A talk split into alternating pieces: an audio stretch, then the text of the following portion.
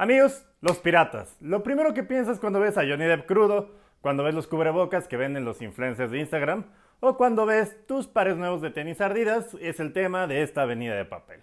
Como saben, a este país, en esta época, lo están azotando múltiples desgracias. El coronavirus, Pemex perdiendo tres meses el doble de lo que perdió el año pasado, señores de San Nicolás de los Garza García vendiendo material exclusivo para el uso de los doctores y cosas así. Y aunque las noticias están más culeras que los partidos de la Liga Bielorrusa, al igual que las trilogías de Star Wars, siempre se puede estar peor.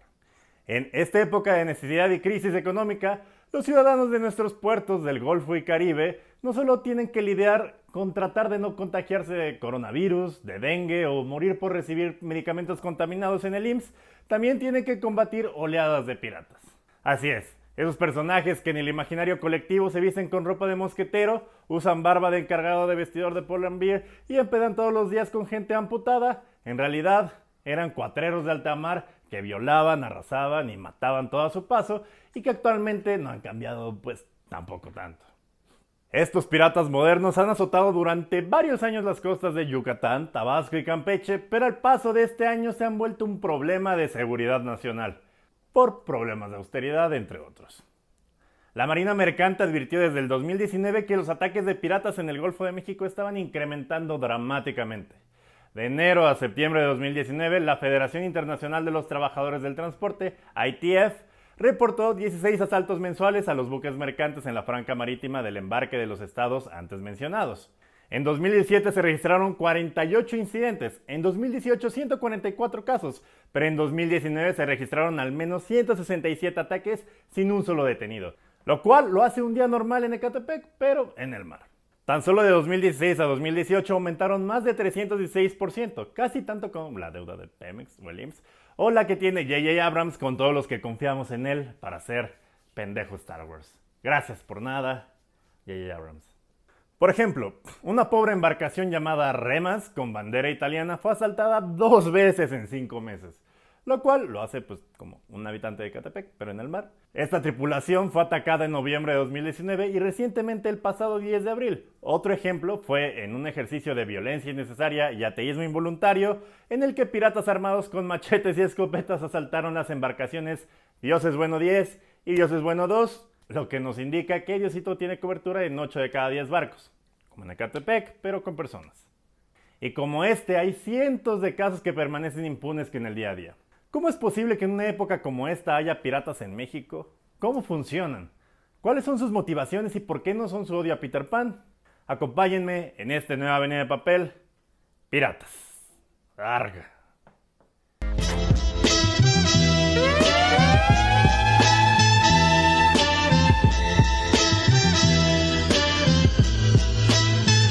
Piratas fueron tan famosos en la época de la colonia que varios vestigios de construcciones diseñadas para protegerse quedan en muchas ciudades del Caribe. Murallas, fuertes, lugares con ron de dudosa procedencia vendidos en envases de litro, entre otros. Incluso Disney en su creatividad todopoderosa transformó a estos delincuentes, asesinos y violadores en una comedia muy cagada acerca de el valor de la amistad, la valentía y de no creerle a Amber Heard nada de lo que diga la primera, pero, sin embargo, nuestros piratas modernos poco tienen que ver con los grandes galeones que surcaban los siete mares arrasando cualquier ciudad costera que se les ocurría, como si fueran pues, cualquier festival de música electrónica. Los actuales piratas, a diferencia de sus antepasados con galeras impresionantes, actualmente usan una estrategia de embarcaciones pequeñas pero rinconeras.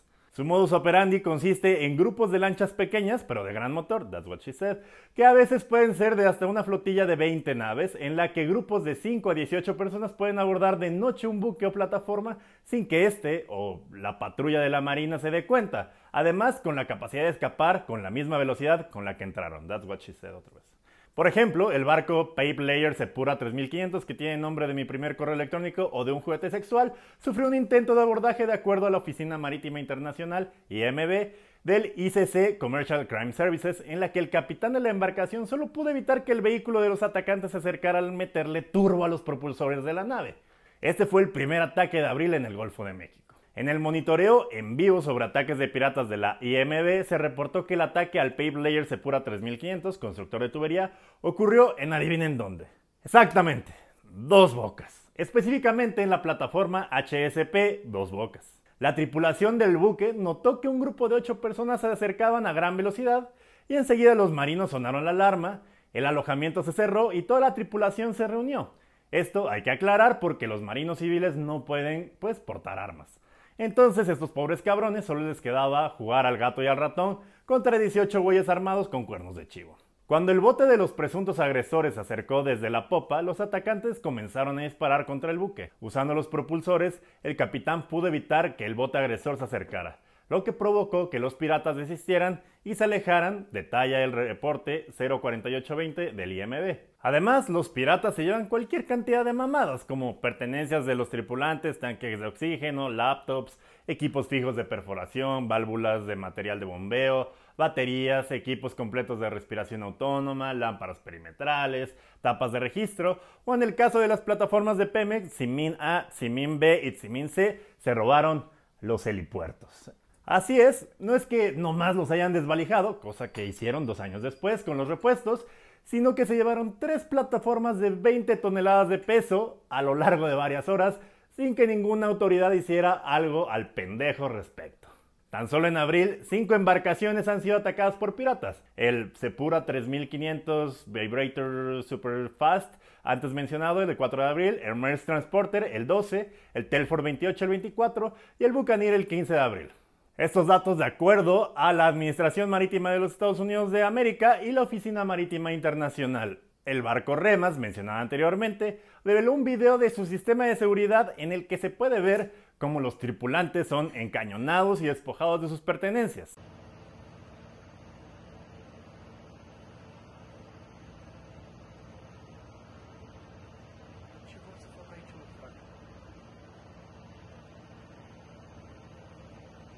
Vamos, a que se descarta la pistola.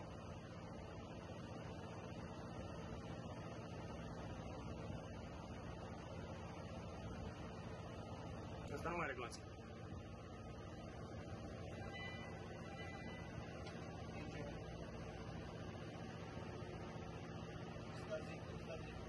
Los estadounidenses, obviamente preocupados y o emputados porque sus navíos pudieran estar en el mismo peligro, emitieron un comunicado dos días después del último caso, el 17 de abril, a través de la Administración Marítima de los Estados Unidos de América, MARAD, por sus siglas en inglés, acerca de los peligros de navegar o atracar en Dos Bocas, Tabasco y Ciudad del Carmen, Campeche.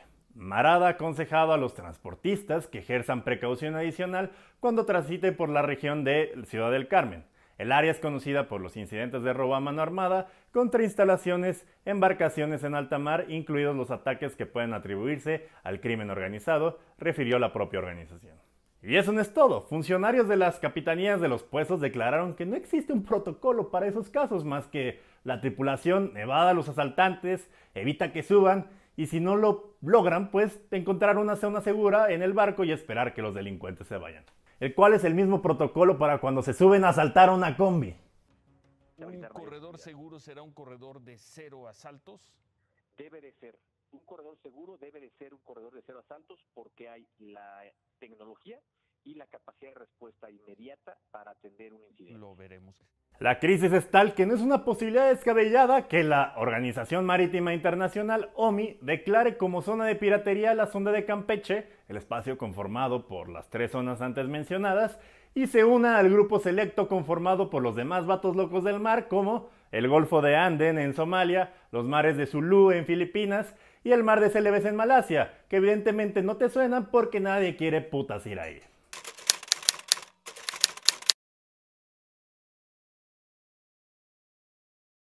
¿Cómo un chino comiendo un pangolín se relaciona con un güey con el cañón de una pistola en la cara rogando por su vida mientras le roban una laptop? Bueno, el ascenso de los piratas es una de las consecuencias no tan famosas de una crisis como la del COVID. La piratería moderna conlleva muchos más gastos, como botes mamalones, personal capacitado para abordar una plataforma o un barco, y riesgos, quedar a la deriva en el mar, hundirse, que se te caiga encima la plataforma del helipuerto que acabas de robar, y obviamente es más arriesgado que fuentes de ingreso más simples para los criminales como cobrar derecho de piso, por ejemplo. Evidentemente, con toda la economía cerrada en gran parte de los puertos, los grupos criminales también ven mermados sus propios ingresos e incursionan en otro tipo de actividades que normalmente no harían.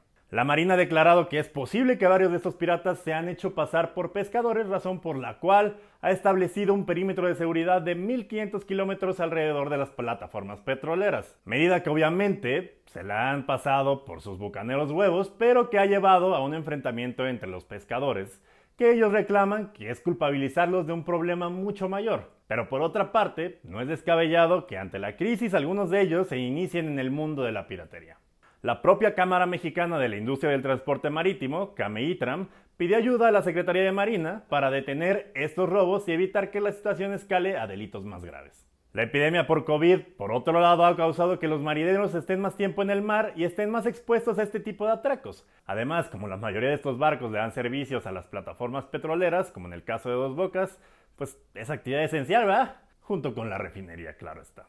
Sin embargo, aunque las labores de dos bocas, refinería y plataforma siguen, la realidad es que la Marina no se da basta en patrullar una zona de un mar tan grande. Y evidentemente, Pemex posiblemente no pueda financiar más vigilancia a sus plataformas que sacan barriles que valen menos 37 dólares y que el pasado trimestre perdieron 43 millones de pesos por hora.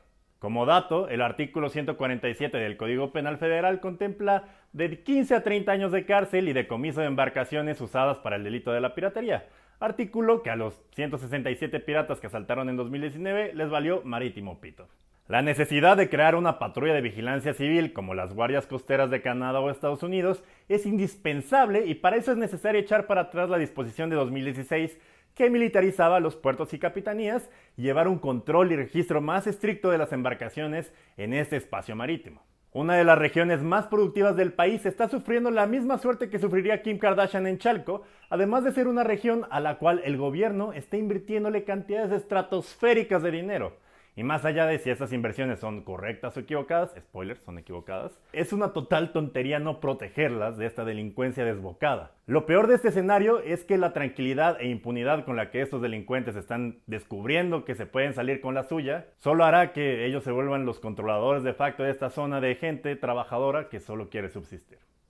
Bueno, ya vamos cuatro episodios de Avenida de Papel ya. Bien, ahí va despegando como si fuera avión presidencial este, este canal. Muchas gracias por vernos. No se olviden de suscribirse, darle like, activar las notificaciones, depositar al PayPal, eh, comprar bonos de... No, no compren bonos de nada. Y pues nada, muchas gracias por estar con nosotros. Yo soy Durden. Y nos vemos la próxima semana a las 7 de la noche, todos los lunes. Muchas gracias. Hasta luego. Ojalá todos los piratas fueran como Pikachu de bonitos. Pero en él casi todos los piratas parecen el, ¿cómo se llama? Alferras.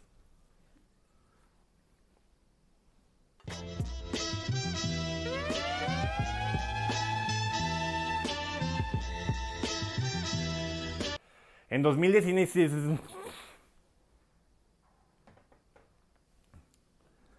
En 2017 se registraron 48 incidentes, en 2018 144 casos, pero en 2019 se registraron al menos 167 acates y tacates, 167 itacates que se llevan los marinos pues, para comer comida de casa en, en sus barcos.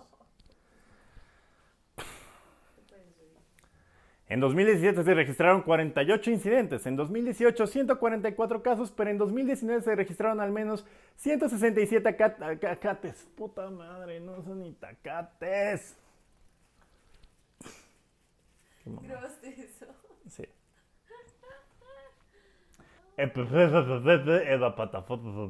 A lo largo de varias horas, horas, puta madre a través de la Administración Marítima de los Estados Unidos Mexicanos, no, de, Norteamérica, puta madre, nosotros ni tenemos esa madre ni nos importa.